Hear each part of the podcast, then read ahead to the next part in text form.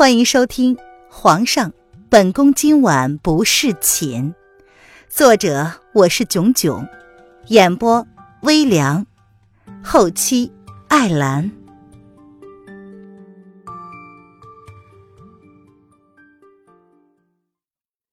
第二百一十三章，灵儿有事。姑娘，你没事吧？红娘走进了林渊，有些叹息的问道：“其实她大体上都知道原因的，也明白作为一个帝王，妇人之仁只会后患无穷，纵虎归山就是隐患。叶轩寒为了姑娘已经放过萧白一次，但是绝对不会给她喘息的时间。白城在武林中的地位不小，若是真的让萧白集结了一群乌合之众。”只怕到时候事态会变得更加严重的不可收拾。红娘，关心则乱，我是不是变得有点妇人之仁了？林渊蹙着眉头，看着红娘的眸子里有着浓浓的倦意。他一直追求的是平凡安定的人生，如今他的生活却与他想要的路一直背道而驰，越发的偏离了轨道。姑娘的关心没错，只是每个人都有自己躲不过的一劫。若是命中注定有此劫难，姑娘一个人之力，并不可能力挽狂澜。只有红娘知道，不管是不是跟叶轩寒有关，白城之行都是文燕自己愿意的。她千叮咛万嘱咐，但是改变不了这个事实。每个人都有劫难，但是我担心文燕会渡不过呀。到时候瑶儿可怎么办呢？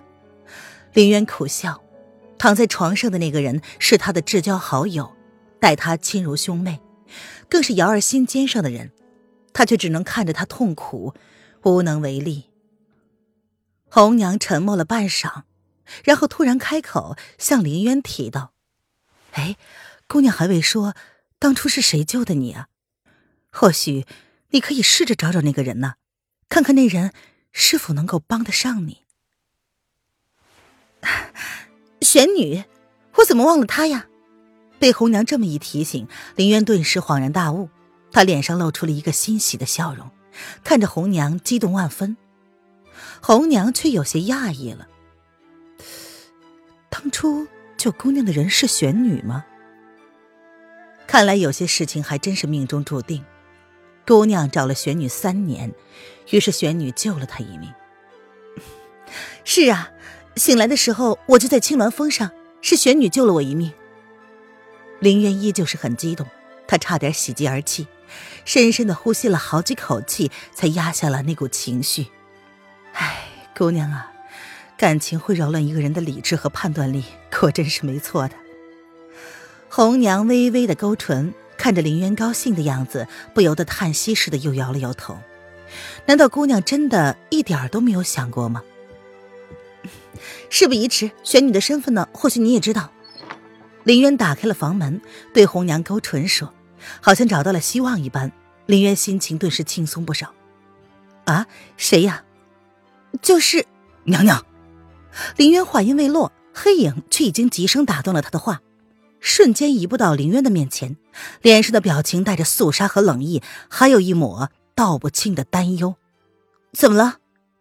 林渊心中一跳，看着黑影，顿时有种不好的预感。主子来了消息，小太子他……黑影沉沉的看了林渊一眼，一开口就让林渊变了脸色。莲儿怎么了？林渊脸色瞬间苍白。玉都亲体，情况不妙。在赶往京城的路上，林渊脑中嗡嗡作响，只剩下黑影的这八个字。跟他一起走的还有影月。林渊顾不上跟瑶儿说一声，也顾不上躺在床上生死未卜的文燕。他的胸口像是压着一块巨石，压得他喘不过气来。一路上，林渊日夜兼程，不顾影月的劝慰，咬牙赶路。烈风的马背被林渊抽疯了，一下一下毫不留情。林渊憋着泪意，不让他从眼中落下来。灵儿，灵儿，谁也没有料到事情会发展到这一步。瑶儿后来听到这个消息，刺激太大，顿时晕了过去。再醒来，恍然如梦。黑影是走不得的，他需要留下来收拾残局，甚至对萧白的账，他也不得不留下，跟他好好的算一算。红娘则是知道，跟林渊回京也没什么能帮得上忙的，于是被林渊留在了瑶儿的身边。娘娘，你不要急啊，有主子在，小主子不会有事的。影月将两匹马都牵到湖边喝水，顺便将马背上准备好的干粮送到林渊的面前，而林渊只是摇头。影月，如果灵儿出了事，我该怎么办呢？林渊很想笑，但是却无力。他不是乐观主义，很实际，任何有可能的后果他都不能承受。娘娘，你或许不知道。小主子刚刚出生的时候，不仅失血过多，五官还没有长开。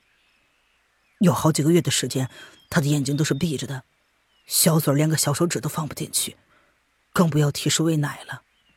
主子身上的伤还没有痊愈，这样的情况下，主子都能留住小主子的命，你更应该对主子有信心，对小主子有信心呢。影月将干粮和水袋拿在手上，与凌渊并驱蹲着。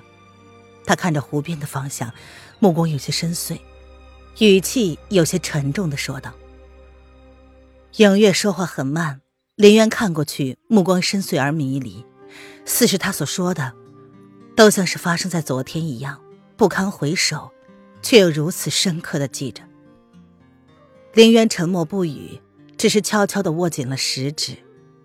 从来没有人清楚的告诉过他那四个月的生活细节。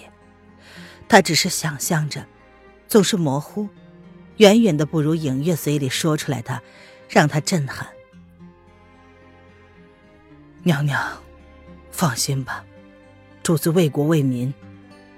如果灵儿注定是他这辈子唯一的死嗣，那么即便是上苍，也不会轻易的将灵儿夺去的。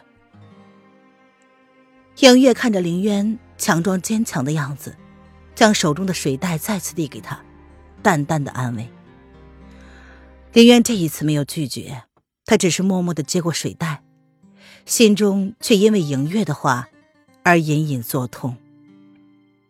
影月了解叶轩寒，就像林渊也了解叶轩寒一样，灵儿是他唯一的子嗣，并不是因为叶轩寒不能生，而是因为他不能生，这是多么悲哀而无奈的觉悟啊！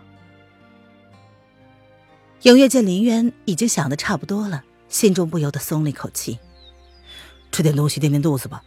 我们现在唯一能做的，就是第一时间陪到小主子的身边，跟他一起跟命运决斗。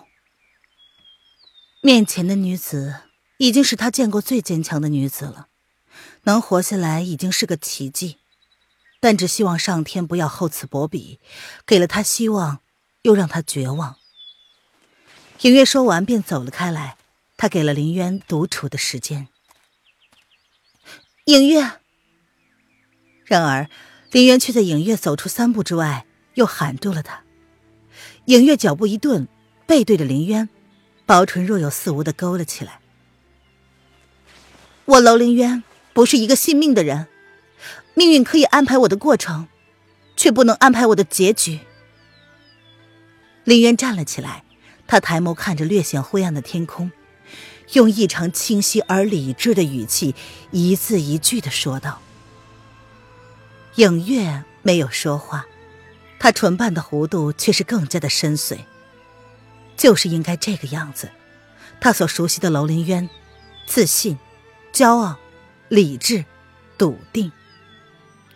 先吃了手里的东西，我去牵马。”影月背对着凌渊，如是交代，随即朝湖边走去。这一次，他知道这个女子已经想明白了，想要跟命运斗争，首先就是应该先保全自己，即便不能成为助理，也不能成为阻力。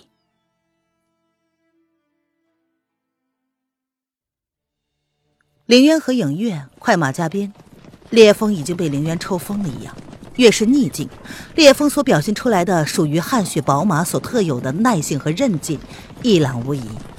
三天两夜，一路不停不歇的赶回了齐国皇宫。城门口早有人等候左右，远远的甚至看不见马背上的人是谁，便直觉一阵风如同过无人之境一般旋风而过。驾！越是到了自己熟悉的地方，林渊的内心越是一阵纠结。过了这座城门背后，等待他的是万劫不复，还是什么？但即便是阎王，也不能轻而易举的将他的灵儿夺走。烈风一路奔驰至龙贤宫，巡逻的禁卫军根本来不及反应，只能以本能躲闪烈风毫不收敛的狂练。禁卫军正要行动，却被魏子峰冷声阻止。魏子峰认出了烈风，见众人不明，只得淡淡的开口：“皇后回来了。”且不说在齐国皇宫里能够来去自由，这等嚣张放肆的作风，能在皇宫里策马而驰的，只有一个女人可以这样。或许连皇上自己都不可以，但是楼凌渊却是可以。皇，皇后。闻言，众人脸色一变：“皇后不是死了吗？”魏子峰淡淡的瞥了众人一眼。此事说来话长，你们最好保持缄默。你们只要知道，刚刚从我们身边经过的马是皇后的坐骑，烈风。对于楼林渊容颜尽改、身份诡变一事，并没有刻意的张扬和隐瞒，一切日后自有揭晓。而最好的证明，赤兔认主，除非主子已经死了，否则不会易主的。没有任何证据可以证明烈风的主子已经死了。而刚刚的女子却可以坐在烈风的马背上，不是说明了一切吗？魏大人，皇上知道皇后。有人很快反应了过来，随即开口，有些担忧的问道。魏子峰闻言，淡淡的打断：“这不是你该问的。”随即便看向了风尘仆仆的思月，朝他们走了过来。魏兄，好久不见呢。思月一身白衣，看起来风姿飒爽。他脸上笑容满满，但是眉宇间却带着些许道不明的挫败。哈，四月将军，好久不见。魏子峰勾唇，淡而有礼的回应。听说思月是为了寻找公主才失踪的，没想到公主才回来不到一天，思月也就跟着出现了，真是让人很难相信，她竟然会为了一个女子而牺牲至此。思月勾了勾唇，他轻佻的笑了笑。哎，刚刚那马儿，若本将军没有记错的话，应该是烈风吧？那那烈风背上的女子岂不是？他这种似笑非笑的神情，让他看起来有着一股不一样的放肆和邪魅，仿佛他感受不到皇宫后院此刻的低气压一般。四月将军好眼力。那的确是烈风。魏子峰转身朝烈风消失的方向看去，他点头，默认了四月的话。楼皇后回来了。啊，魏兄啊，你说这皇宫从来都是一直很冷清，这皇后娘娘一回来，倒是显得热闹了一些啊。本该是举国同庆的时期。当今皇帝叶宣寒不仅灭了萧国，又是离国俯首称臣，从此结束了三国鼎立的时代，迎来了新的历史。可惜国事和家事却不能兼顾，皇上的家眷却是屡屡问题不断，不甚太平。哎，四月将军，公主也回来了。这放出去的鸟儿，再怎么追求自由，也有倦鸟返巢的那一天。魏子峰却是话锋一转。淡淡的说了一句：“哼，是吗？”魏子峰闻言轻轻一笑，薄唇动了动，声音很轻，若不是仔细的听，根本听不到说了什么，更像是自言自语。魏子峰淡淡的朝四月颔首点了点头：“四月将军自便，魏某要巡逻去了。”随即，他也不等四月反应，便示意队伍前进，继续照常巡逻。四月勾唇一笑，不甚在意的看着魏子峰逐渐远去的队伍，随即慢悠悠的朝自己的目的地走去。努力了那么久，他真的不想就这么放弃了呀。凌渊策马在龙贤宫前停了下来，守在龙贤宫门口的层层禁卫军并没有认清凌渊的身份，动作一致的将手中的武器冰冷的指着凌渊。直到他们看清凌渊的面容，顿时脸色微变。娘娘千岁，够了，闪开！凌渊冷然打断了禁卫军欲要行礼的姿势，将烈风交给了他们，身子已经使用了踏雪无痕，瞬间移动至了龙贤宫内。皇帝哥哥怎么样了？叶轩寒的寝宫内，南宫丽一脸愁绪的看着叶轩寒。他昨天回到宫中。顿时知道小侄儿的身体突然发生了变故，甚至来不及去威宁宫请安，就直接奔至了龙贤宫。暂时无碍。一身玄紫色龙袍的叶轩寒表情漠然的看着南宫丽，他的语气更是冷淡。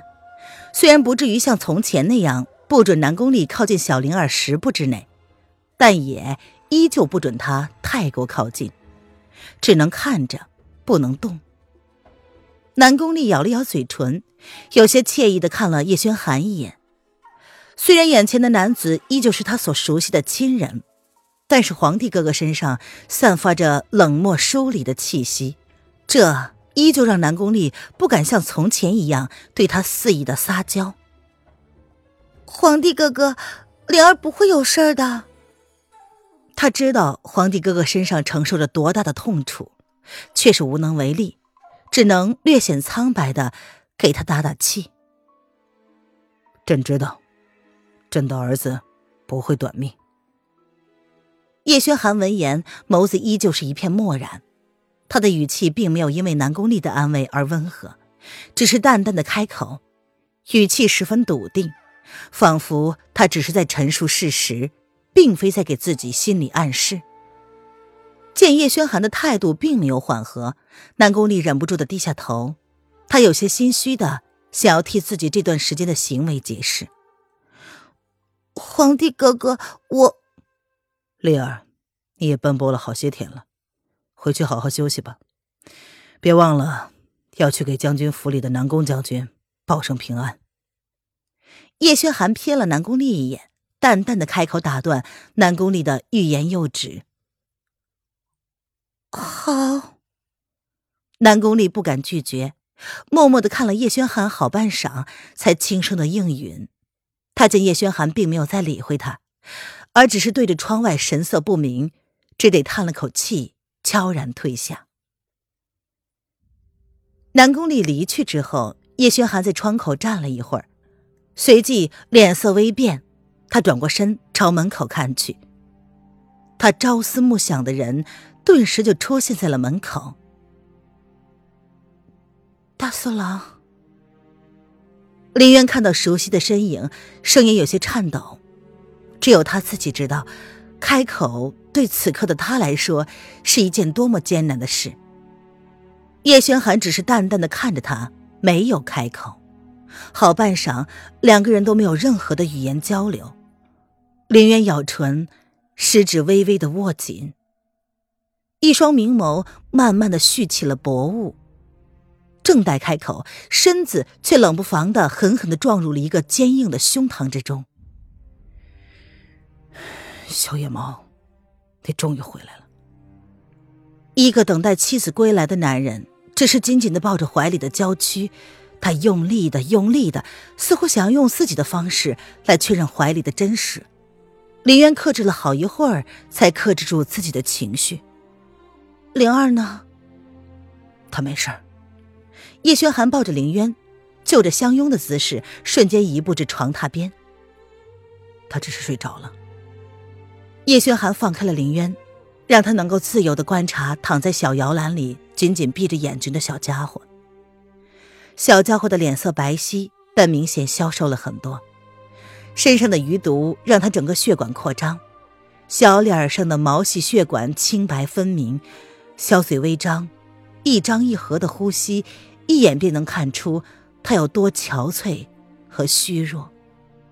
林渊好不容易控制住的情绪瞬间无法克制，气血上涌，薄雾重新蓄满了整个眼眶。